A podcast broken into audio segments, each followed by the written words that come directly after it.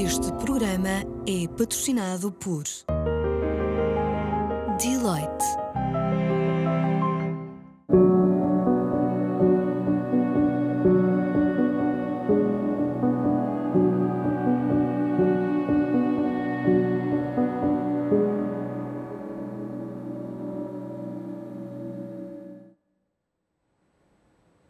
Seja muito bem-vindo ao Future of Health, uma parceria do canal S+, com a Deloitte.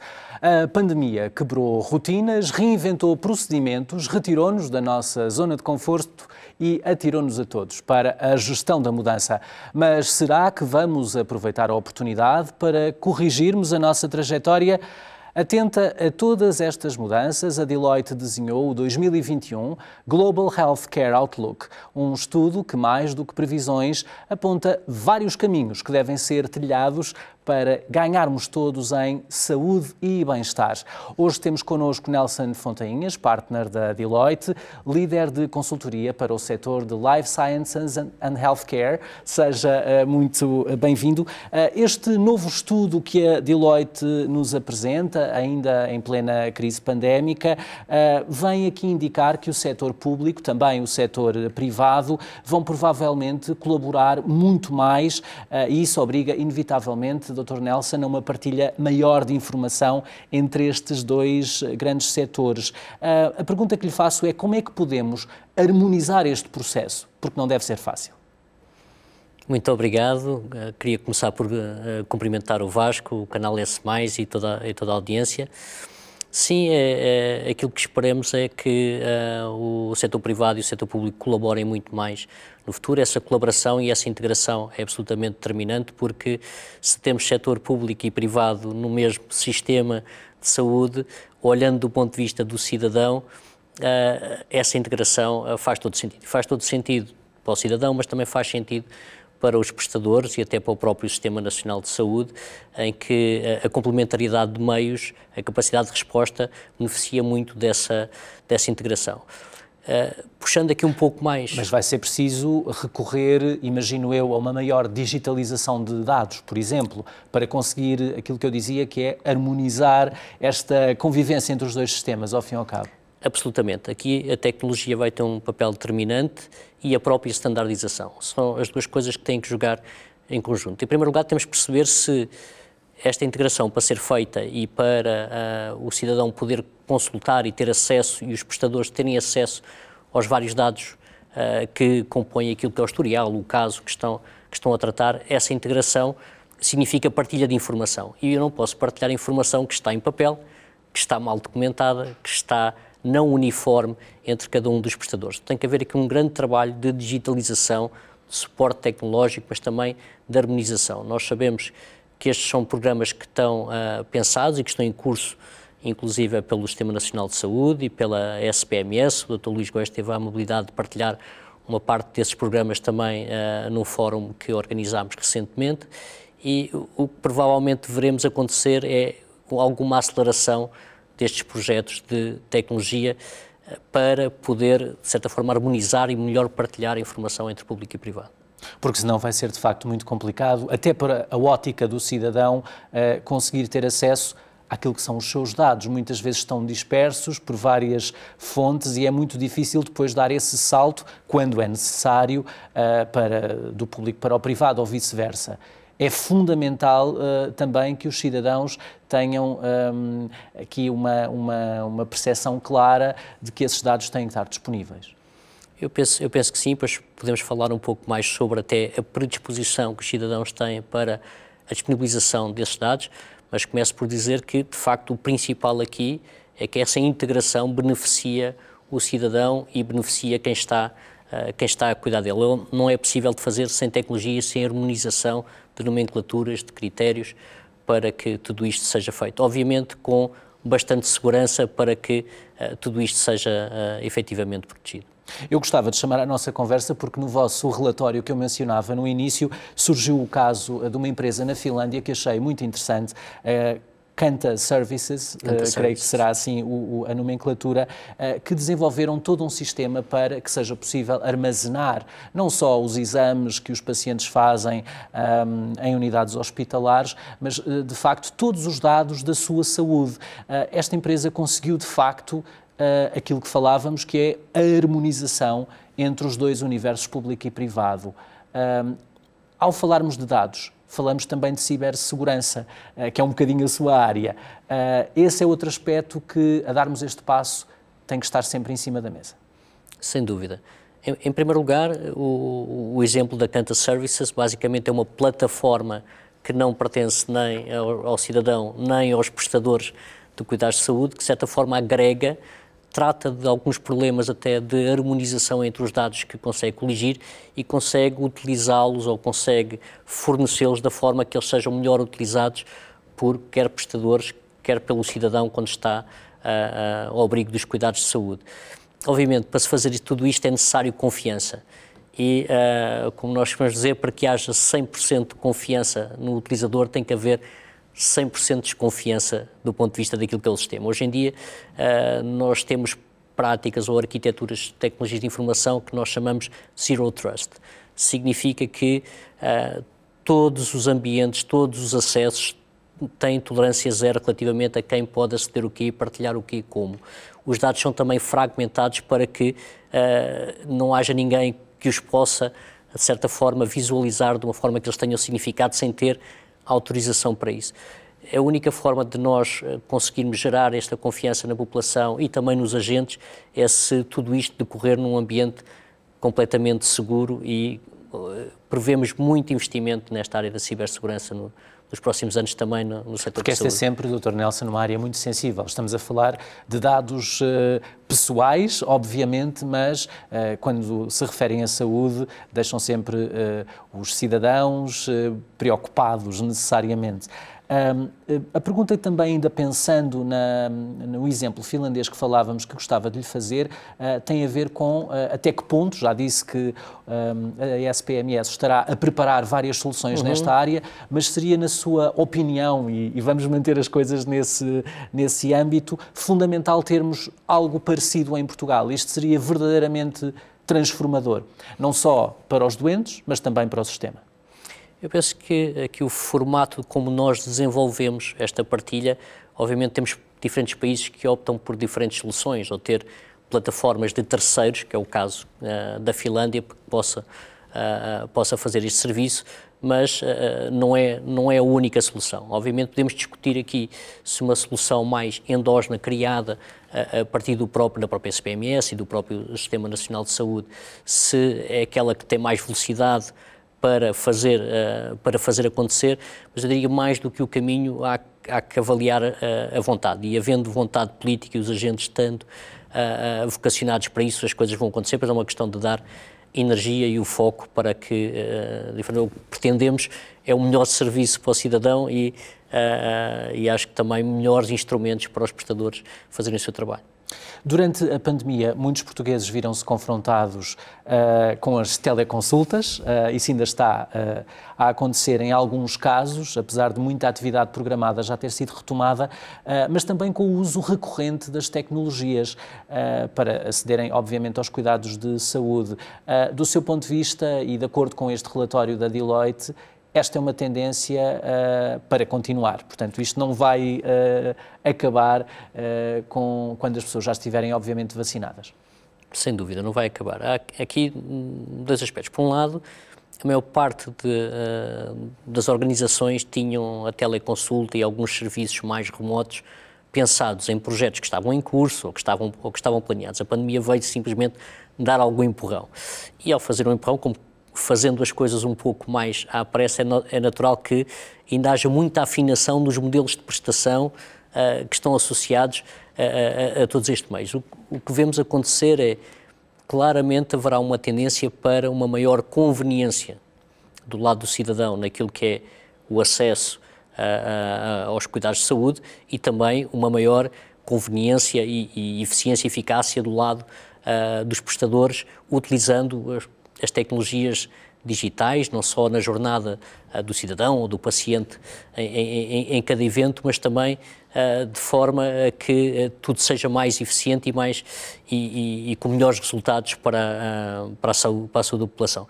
Sem dúvida que no futuro vamos ver alguma menor preponderância daquilo que é instalação hospital, centro de saúde, para aquilo que é onde o paciente ou onde o cidadão estiver, seja em casa, seja, no, seja noutro sítio. Este tema da conveniência e andar mais atrás uh, da conveniência do cidadão vai certamente ser uma realidade, uma realidade no futuro.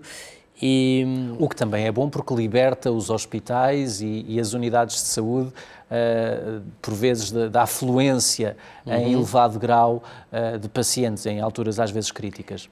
Eu, eu, penso que esse sim é um ângulo e, e, e depois também podemos falar de, hospitalização domiciliária, de certa forma é eu ver no ponto de vista da gestão dos meios que tenho, uh, digamos, a, ao meu uso como, como prestador, mas a, eu penso que a conveniência irá, irá acelerar isso até mais do que a necessidade de gestão de meios, porque o, o o que vivemos agora com a pandemia, as pessoas também. As pessoas estão mais exigentes, não é? Estão mais exigentes.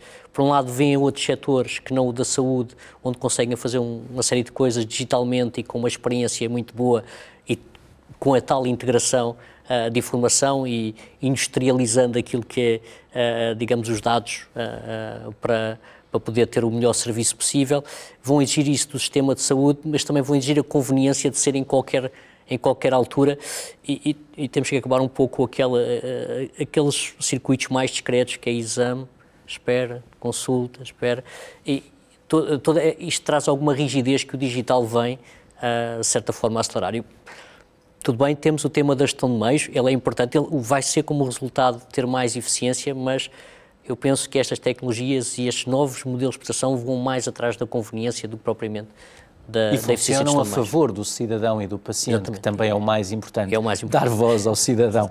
Um, apesar destas das teleconsultas de que eu falava, um, uh, nunca como agora os portugueses de facto se preocuparam tanto com a saúde. A pandemia veio colocar a saúde efetivamente no centro das, das preocupações e eu reparei que neste vosso estudo um, uh, efetivamente apontava-se aqui uma tendência uh, de que apesar uh, deste recurso à tecnologia, à teleconsulta ser evidente e uma grande tendência, os portugueses continuam, portugueses e os europeus em geral, continuam a manter aqui uma relação que é muito importante e que é de resto uma, uma relação fundamental para os médicos, por exemplo, que é a relação do médico com o paciente. Ou seja, uhum. cada um de nós uh, quer ter como garantido que tem ali alguém de, de confiança em determinados momentos para o aconselhar.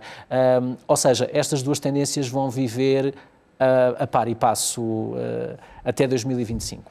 Sem dúvida.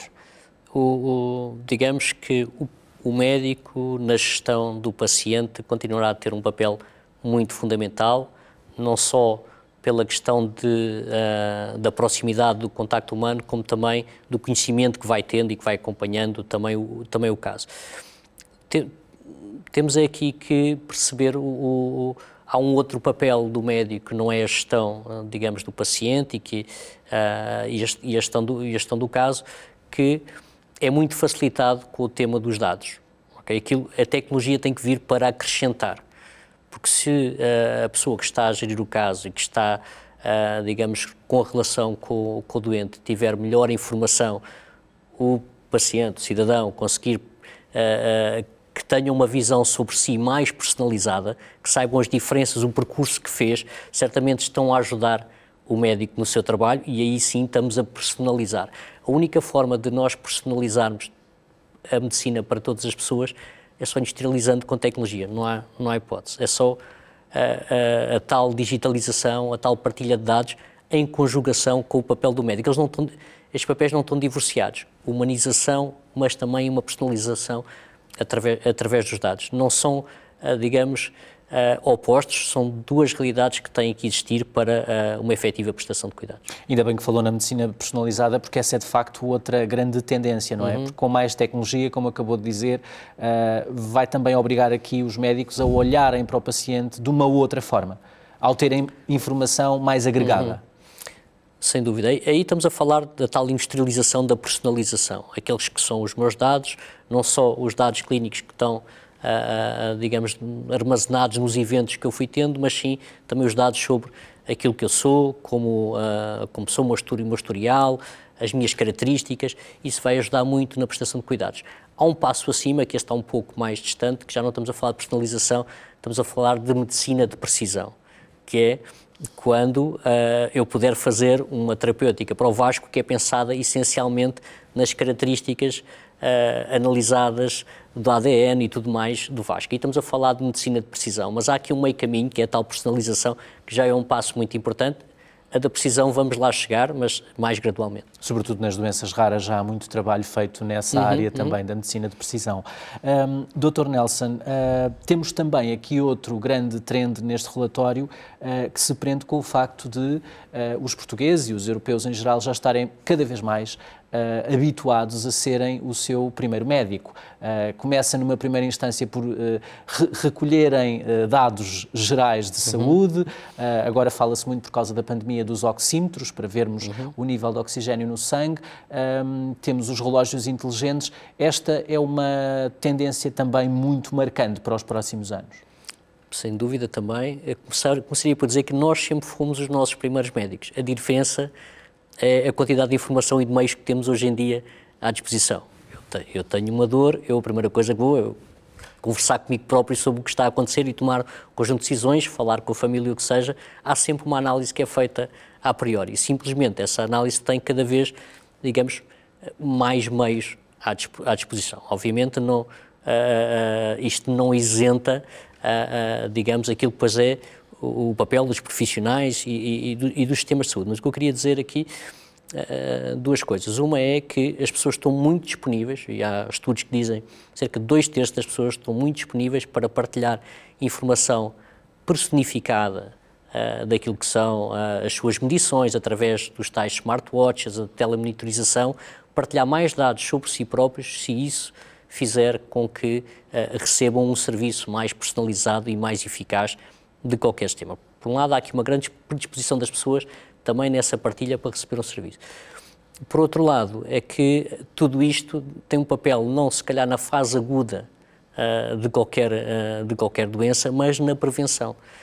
Muita desta, desta tecnologia vai ser utilizada para a, a prevenção, a monitorização, esta, part, esta partilha de dados. E, e aí há muito trabalho ainda a fazer. Há muito trabalho a fazer. Eu, eu gostava de, dizemos sempre isto, que é 80% dos determinantes da saúde de cada um de nós não tem a ver com o acesso nem com a qualidade uh, da prestação de cuidados de saúde.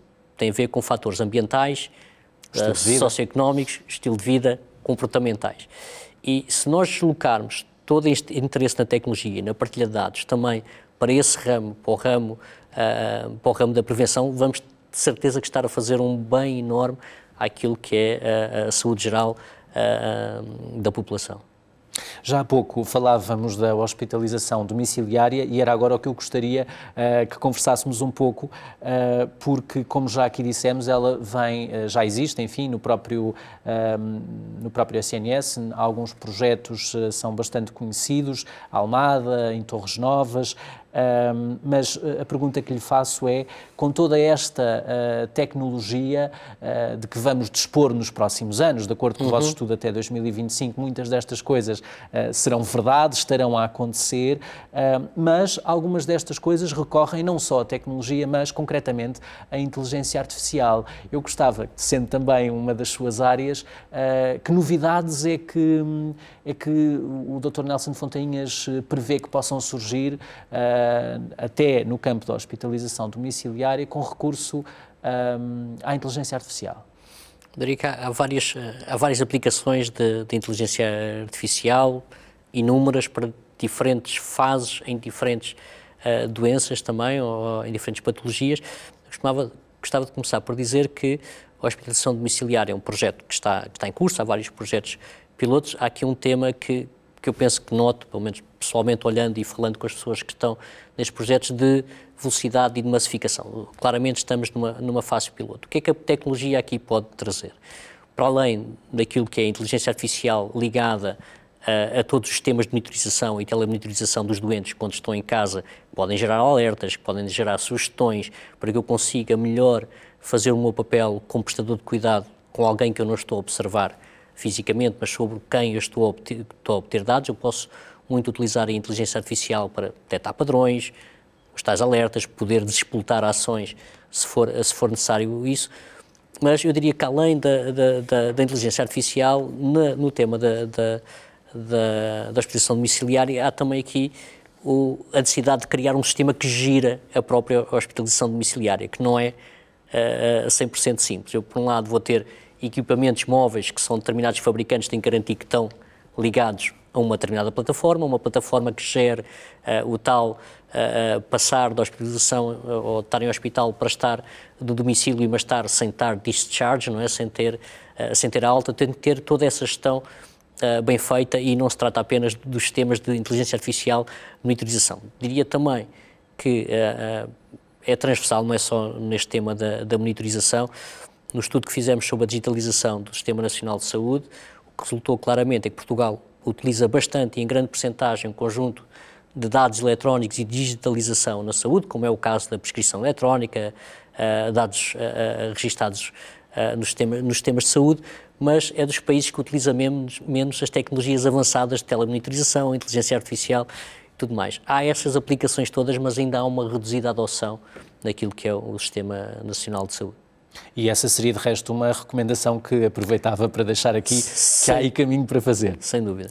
Ainda a este propósito da inteligência artificial, eu gostava de chamar à conversa aquilo que já é uma verdade, uhum. que já acontece em Israel, no Shiba Medical Center, que é um exemplo citado no vosso relatório, uh, que é um dos mais conceituados dos hospitais em Israel, mas que graças a estes mecanismos da inteligência artificial é possível, por exemplo, à equipa de radiologia uh, criar uma priorização uh, de acesso a, aos exames, um, ou seja, aferir qual é a urgência de determinado paciente. Uh, isto é absolutamente transformador na maneira como funcionam os hospitais, uh, que de resto conhecemos uhum. uh, bastante bem, mas pode também ser aquilo que eu quase diria ser life-changing e life-saving para o paciente.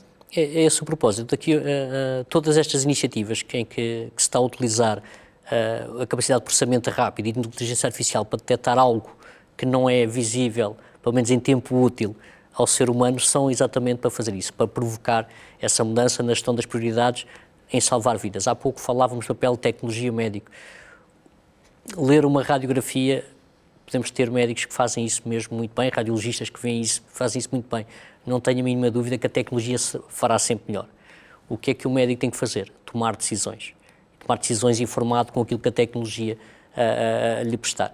Eu acho que é um ótimo exemplo de como estes dois mundos podem viver em conjunto. Não vamos querer pôr a tecnologia a tomar as nossas decisões, a conduzir o destino daquilo que é os sistemas nacionais de saúde, mas também insistir em não utilizá-la para aquilo que ela vai fazer melhor do que qualquer de nós seres humanos.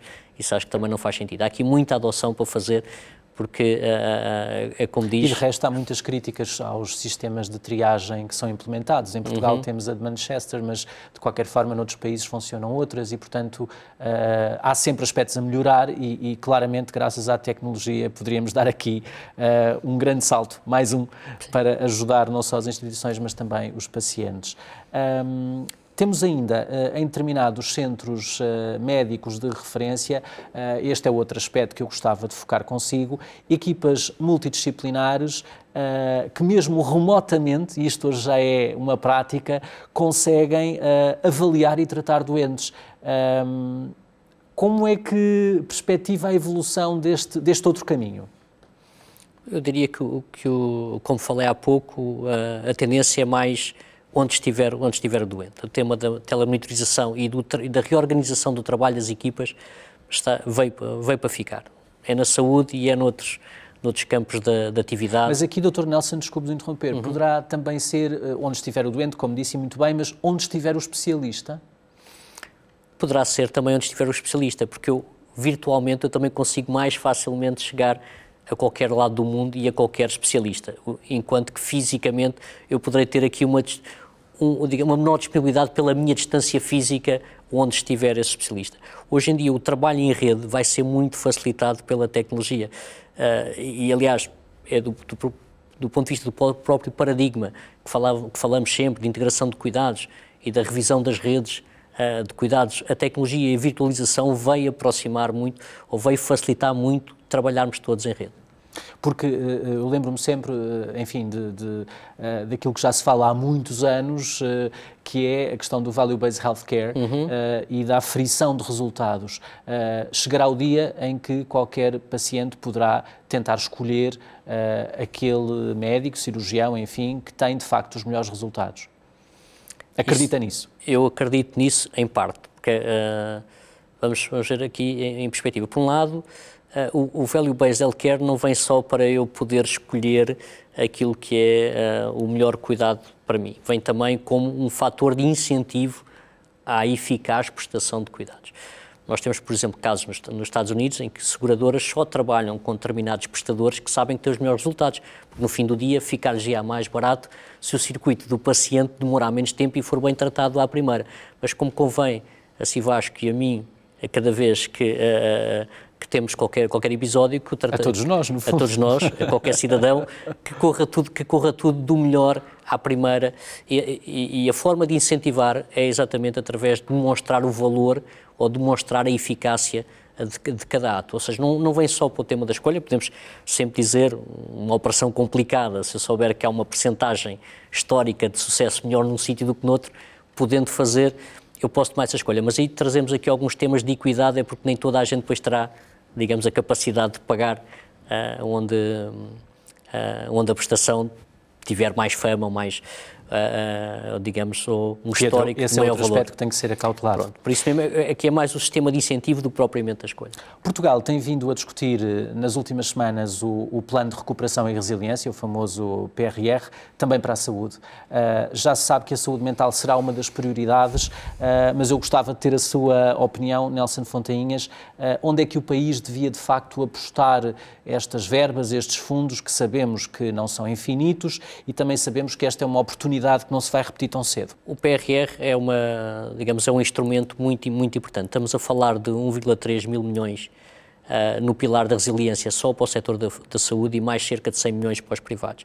E, e mais um conjunto de outros pilares e outras iniciativas que transversalmente também vão tocar a saúde. Aquilo que penso que é mais importante é olhar para como vamos pegar nesse investimento e onde é que o vamos alocar. Na minha opinião, devia de haver aqui também um fator transformacional, apostar não apenas em, fa em fazer mais do mesmo, mas em transformar a forma como se faz. Transformar a forma como se faz no ponto de vista da transformação digital, na formação dos colaboradores do Sistema Nacional de Saúde e de outros para a literacia, uh, para a literacia digital e possam imaginar a arte das possibilidades que a tecnologia lhes dá e poderem assim prestar melhor serviço. Novas formas de prestação de cuidados, falávamos há pouco, domiciliário, home care, a telemonitorização, a integração pública e privada, a integração entre vários agentes nestas novas formas de prestação de cuidados. E também no fim, penso porque falámos e, é super determinante para aquilo que é a saúde da população, a prevenção da saúde devia ter também aqui algum, alguma fatia uh, do PRR, porque estamos todos fechados em casa também há muito tempo e de certa forma, de certeza que não melhorou a qualidade uh, de vida, de certeza, mas a saúde provavelmente da maior parte da população, agir então na, na, na, prevenção, penso também seria importante deslocar aí alguma verba. Aproveitava esta, enfim, a deixa que me, que me deixa aqui, passa a redundância, para, para, lhe, para o questionar, porque tem-se falado também bastante nos últimos meses, uh, até uma ideia lançada pelo Sr. Bastonário da Ordem dos Médicos, que é a recuperação uh, da atividade programada, de alguns doentes que inevitavelmente ficaram para trás. Uh, no seu entender, como alguém que analisa o mercado, seria importante para Portugal enfim, olhar para esta questão também com outros olhos? Muito importante. O, o, o facto da pandemia congelou, atrasou e, e, e, teve aqui um impacto muito grande num, num conjunto enorme de atos médicos. O plano de recuperação acho que é essencial. E é essencial não só porque para a saúde geral da população é necessário retomar, muita consulta que não foi feita, exame que vai ter um impacto uh, na saúde dos cidadãos no futuro, mas também por um tema de equidade. É que durante a pandemia, certamente, quem tinha mais possibilidades também foi conseguindo acelerar os seus processos. E sabemos que isso não é igual para toda. Mas muitos outros estiveram em casa com medo de irem aos hospitais e, de uhum. facto, o acesso não ficou garantido a todos. O nosso tempo vai voando, mas tenho só mais uma pergunta. Uh, eu soube, enfim, na nossa conversa anterior à gravação, de que a Deloitte juntou-se recentemente ao Health Cluster Portugal, que, enfim, que é uma plataforma que reúne os principais stakeholders da saúde em Portugal e que procura desenvolver os cuidados de saúde. Por que é que a consultora, a Deloitte, deu este passo, Dr. Nelson? Eu pensaria essencialmente três razões. A primeira é que vemos, revemos no Health Cluster Portugal uh, aquilo que também é a nossa aposta em termos de futuro da saúde. Vemos um ecossistema uh, dinâmico que se preocupa com a inovação e é onde queremos estar também, porque é uma aposta forte da Deloitte, não só em Portugal, mas a nível, a nível global, de apostarmos no futuro da saúde, que é um aspecto essencial das nossas vidas uh, uh, e, e, do nosso planeta. O segundo aspecto é que a Deloitte tem investido em tudo aquilo que, uh, que está envolvida, envolver-se com a comunidade e estar mais perto, mais próximo dos diferentes agentes e poder também dar o seu contributo. E achamos que é uma ótima forma, um ótimo veículo também de estar mais perto de toda a comunidade da, saúde, da saúde em Portugal. Terceiro ponto, também fizemos isto sabendo que temos algo a acrescentar. Temos um conjunto de competências variadíssimas e de ativos que desenvolvemos uh, em toda a nossa rede uh, nacional e mundial e que gostaríamos de pôr, uh, digamos, essas competências ao dispor dos vários agentes que operam em Portugal.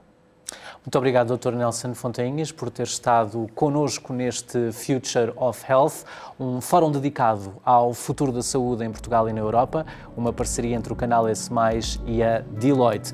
Continua a acompanhar-nos em saudemais.tv e nas nossas redes sociais. Somos Saúde que se vê.